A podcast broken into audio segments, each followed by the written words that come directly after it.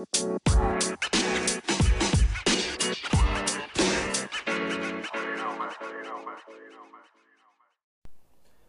dice la raza? ¿Qué dice la raza?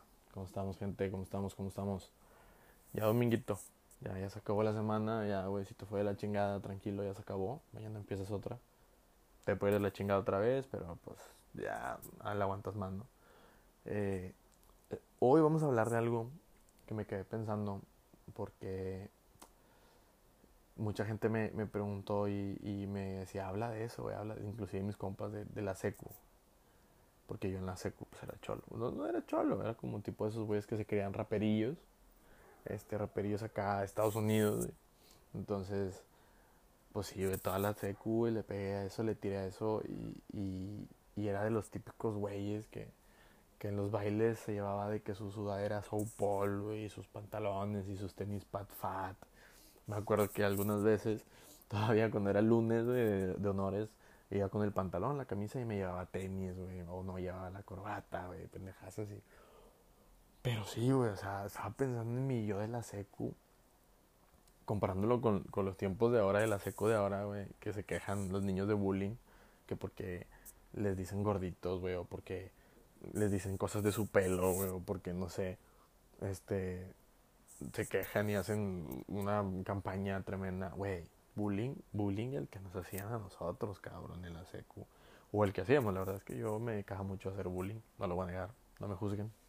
Pero, pero yo me acuerdo perfectamente que éramos, era, o sea,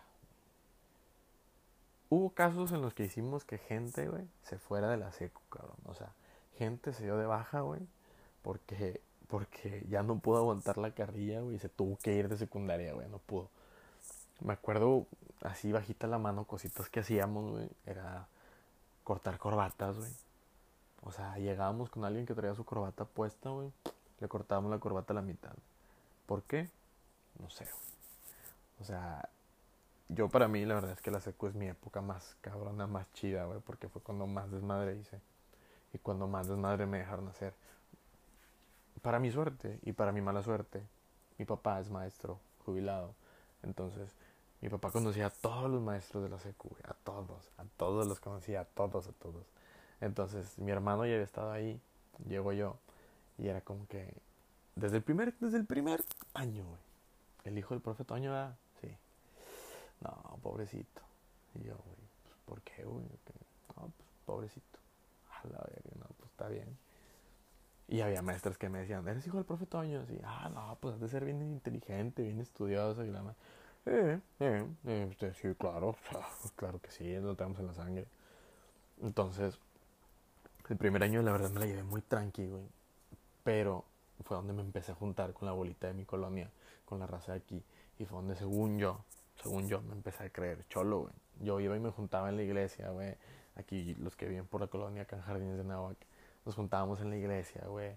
Y a nada, güey. Nos juntábamos a nada, güey. O sea, Estábamos ahí, llegamos, güey, estábamos platicando todos en una macetera y ya, te ibas a tu casa. O sea, te juntabas, güey, a ver si iba una pandilla de otro barrio te, para pelearte y luego llegaste a tu casa, güey. O sea, ese era el chiste de las pandillas, güey.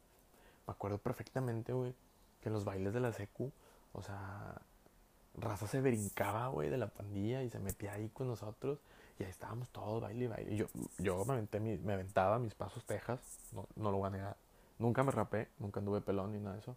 Pero yo era de los que bailaba tejas y yo estaba en la mera punta, güey. Yo estaba en mero enfrente, güey. Ponía acá la coreografía, güey. La raza ya me conocía, que era el que bailaba y todo, güey. Pero había bailes en la secu, güey, que me acuerdo que salíamos y ya nos estaban esperando afuera vatos de otra secu, güey, de otra colonia, güey. Se hacían los putazos afuera. Yo entendí que ser cholo no era lo mío a la mala la verdad, a la mala. Lo entendí a la mala, güey, porque una vez saliendo de la secu, de un baile, eh, había un, una pandilla, güey, que eran, que eran muy cabrones, o sea, los güeyes estaban locos. Traían machetes, güey, traían pistolas de postas, güey, traían cuchillos, güey, o sea... Ahorita pienso y digo, güey, me, me puede haber muerto, güey, por andar en esas pendejadas, güey, por andar queriendo llamar la atención, por andar de chido, y me acuerdo que salimos del baile, estábamos todos cotorreando afuera y veo que todos empiezan a correr.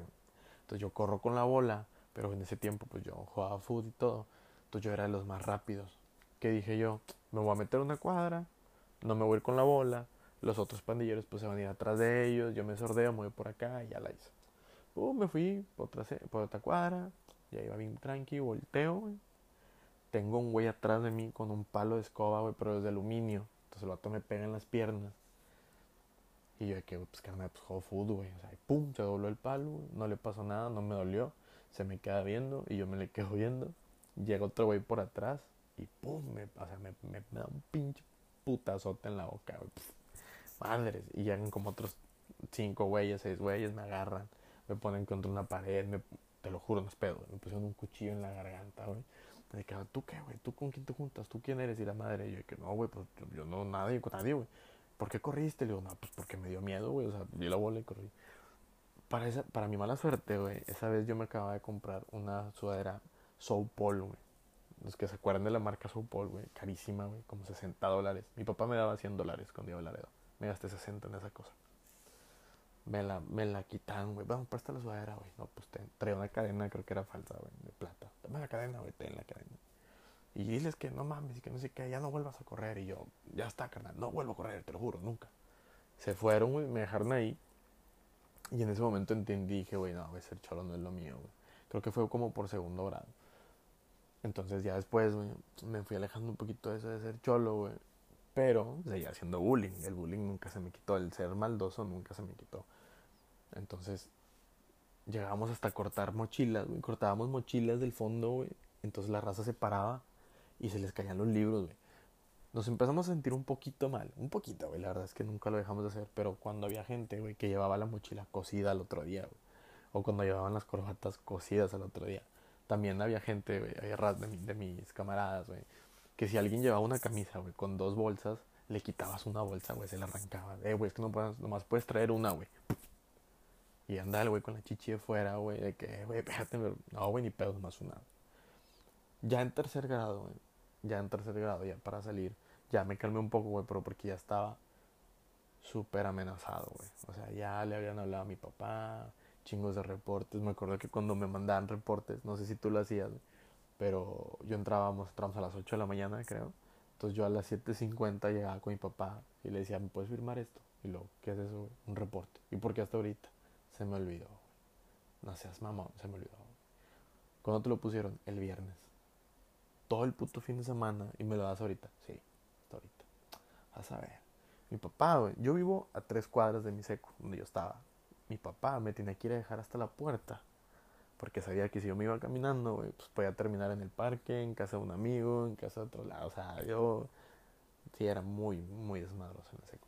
Total, tercer grado, ya estaba más tranquilo. Me mandaron al grupo de los nerdos. Entonces yo era el único, güey, de los que se juntaba, de los cholillos, de los, de los de los más como maldosos en ese salón, güey. Pero está con madre porque había cuatro amigos que todavía, les hablo, que eran los más nerdos del salón, güey, los más así. Y me agarraban como de su matón, güey, sacas. O sea, los vatos me decían, molesta este vato del salón y te pasamos la tarea. Así, güey. O sea, era una mafia, güey. Era una mafia cabrona, güey. Y yo que, no, güey, pero es que me van a, güey, te pasamos la tarea. Va, pues ya está. Y ahí iba y molestaba a alguien y de que, no, pues ten la tarea tal. O los exámenes me pasaban las respuestas, güey. O sea, los datos, yo era como su pinche, no sé, güey, cómo decírtelo, güey. Eso era como su, sí, su, su matón, o sea. La broma más grande que me hicieron hacer estos cabrones una vez, yo sin saber, la verdad, eso sí, te lo juro. Había un güey en, en, la, en la secu que, que le decían el pulso. Entonces el vato le decían el pulso porque en educación física la maestra preguntó que dónde te podías encontrar el pulso y el vato dijo que en los huevos. Se le quedó el pulso. Entonces un día me dicen, ten, entrégale esta carta al pulso. Y yo, ¿qué es? No, tú entrégasela. Ahora le va. Ten pulso, te la manda no sé quién. Te la manda el patrón. Entonces el vato la abre y me quedo con él viéndola y era una carta de amor, güey. De una admiradora, güey. Que le, que le decía que le gustaba y que la la la y la madre, no mames. ¿Quién te la dio? ¿Quién te la dio? Y le digo, no, güey, no te puedo decir, güey. Es secreto. Ah, bueno. Los nerdos me seguían usando, güey. Le mandaron como tres, cuatro cartas hasta que un día le dijeron, güey, ya. en una carta decía, la próxima te voy a mandar una foto mía, güey. El vato estaba súper emocionado, güey. O sea, imagínatelo. El vato nerdo, güey. No era nerdo, era, no sé, era de los calladillos, güey. Puta, güey, me estoy sintiendo mal por contar esto, güey. Siento que me van a, juzgar. Pero, ni pedo. Así era la seco. Entonces voy, me dicen, ten, güey, entrégale esta última. Ya, o sea, con la foto de la chava. Y yo, güey, no, güey, no mames, ¿qué van a hacer? Entonces llega el vato, digo, ten, güey. Ya la, ya, ya la última, güey. Creo que te van, creo que te quiere ver hoy en el, en el descanso. No, güey, a ver, y la abre, güey. Era una foto, güey, de Fabiruchis, güey. Una foto de Fabiruchis y le pusieron atrás. Te veo en el descanso atrás del, del ¿cómo se llamaba? Del puesto, güey. Y yo, ay, que no sea, o sea, yo volteé a ver a mis amigos nerdos y los vatos de que, ja, ja, ja. Y yo, que, güey, es too much. pobre vato, güey, pobre vato. Pero pues lo, ni pedo, o sea, yo lo tenía que hacer para poder tener mis tareas hechas, güey, mis trabajos y obviamente mis exámenes pasados. Ya eso fue en tercero, güey. En tercero ya me alejé tantito de la cholería, güey. Me alejé tantito de andar ahí juntándome, pero seguía de maldoso. Otra cosa que hacíamos cuando éramos cholos, güey, me acuerdo, era ir a los 15 años de colados, güey. Tengo una historia muy cabrona que yo fui de colado al 15 años de mi ex. O sea, cuando yo andaba con ella, me dice, vente, vamos a ver el videoclip de mi 15 años. Y yo, ok. Me meto a ver el, videoclip de sus 15 años, güey. Y, salgo en el videoclip, güey. Con, con, los, con los cholos de mi colonia. Salgo peleándome con mi primo en plena cámara, güey. La cámara nos enfocó como 7 minutos, güey, peleándonos. Salí en el videoclip al último bailando con el papá de ella, güey, música disco.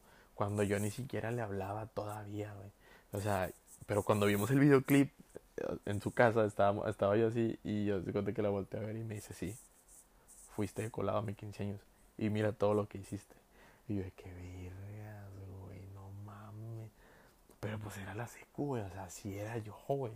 Y vamos, ahorita me duele, güey, saber de que cuánto cuesta un 15 años y todas las pendejadas que hacíamos nosotros, güey. O sea, cuando iban los baleteros, güey, les aventábamos cosas a los baleteros. O si iba una pandilla o, cholos de, de, otra colonia a los 15 años, nos peleábamos en pleno 15 años, güey. Me acuerdo que también a la comida, cuando ya ves que antes, para los jóvenes, de que hot dogs y hamburguesas y eso, bueno, nosotros andábamos mesa, mesa por mesa a los jóvenes y a, los, a las hamburguesas, güey. Les metíamos los dedos en medio, güey. Y les decíamos, mira una dona y les metíamos. No, güey, o sea, güey. Quisiera volver ese tiempo, güey, al chile, cabrón. Está, con madre molestar gente. Entonces, eso también, o sea, a los 15 años, güey, yo creo que fui 20 a 20, 15 años de colado. Y es poco. Yo era de los güeyes que se llevaba tenis, güey, a los 15 años. También, digo, en, honores a la bandera también, güey, llevaba tenis. ¿Por qué? No tengo idea. Entonces, ayer que estaba con mis camaradas, con los covidiotas, pregunta a una amiga, o sea, ¿cuál fue tu mejor época? ¿O cuál sientes que es tu mejor época? Y para mí mi mejor época fue esa, güey, la secu, porque conocí a mucha gente, güey, hicimos mucho despapalle, pero sobre todo ahí fue donde como que vi cosas, güey, y me forjé en ciertas cosas que no, que yo no entendía, por ejemplo, güey. Entendía la mala, que, que andar de cholo, güey, que andar de juntándome, pues no me iba a dejar nada bueno, verdad. Yo en ese tiempo todavía tenía como que un futuro en el fútbol y nunca vi así como que, que peligrara a mí, por ejemplo, que me pegaran, güey, o sea, porque literal la raza se acuchillaba cuando se peleaban, entonces imagínate que me iban a cuchillar una pierna, güey, o algo así, yo no pude haber jugado fútbol. En ese tiempo, pues me valía queso, güey, todo por llamar la atención. Me estoy acordando, también cuando íbamos a los bailes en la calle, los bailes reales, o sea, los bailes que llenábamos toda una cuadra, güey, y no podían pasar los carros, güey, no mames, o sea, que llegaba la policía y no sé por qué pendejamente lo primero que hacías, güey, era agarrar a alguien, una chava.